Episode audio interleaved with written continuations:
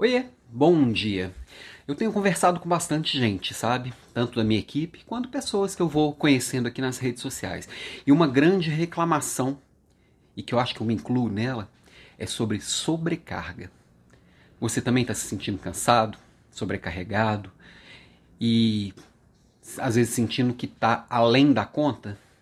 Eu acho que o momento ele está muito puxado para isso. Por vários motivos, vários motivos mesmo. Primeiro, a gente está muito tempo em frente à tela e a tela nos consome muito mais do que o encontro ao vivo. Biologicamente, a gente está preparado para olhar as pessoas nos olhos, não via tela. Então, ainda não estamos 100% adaptados para esse modelo.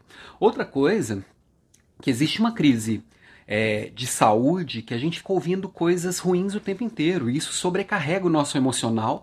O medo, ele drena muito da nossa energia.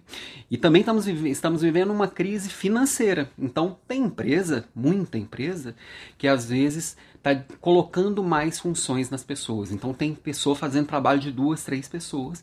E, é, sem, e, e o medo dela falar que não está aguentando é o medo de que eu sou o próximo. Então, nisso está todo mundo sobrecarregado. E aí, a hora que eu não falo que eu estou sentindo este peso e que eu não dou, dou visibilidade para essa minha vulnerabilidade, a empresa entende que depois não precisa de três pessoas para fazer o que você está fazendo, porque deu certo, você dá conta. Uma pessoa pode fazer o que três faziam. E aí, hora que a coisa se normalizar, a crise financeira passar, você continua com a sobrecarga. Só que o corpo e a mente não aguentam.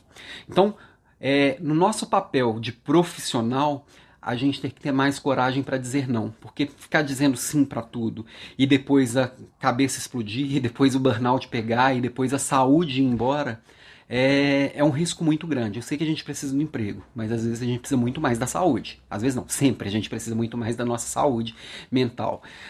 E no nosso papel de líder, no meu papel de líder, a minha prioridade neste momento tem que ser olhar para as pessoas. Porque muitas vezes a pessoa já está lá quase enlouquecendo. Eu venho, boto uma pressão para resultado, sem ouvir o que a pessoa está passando, sem perceber o que a pessoa está passando.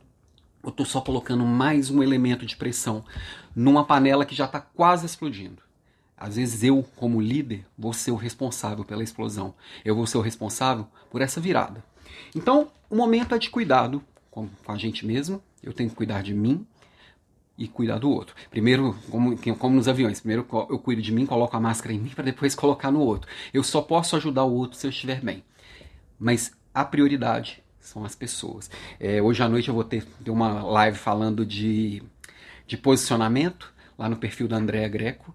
E, mas eu, eu, queria sugerir também uma live agora na hora do almoço do Frederico Porto, meu amigo doutor Frederico, e ele vai estar tá falando com o Dr. Vitor Sorrentino exatamente sobre saúde mental, que eu acho que é um tema que é prioridade para todo mundo nesse momento. Cuida de si e cuida do outro.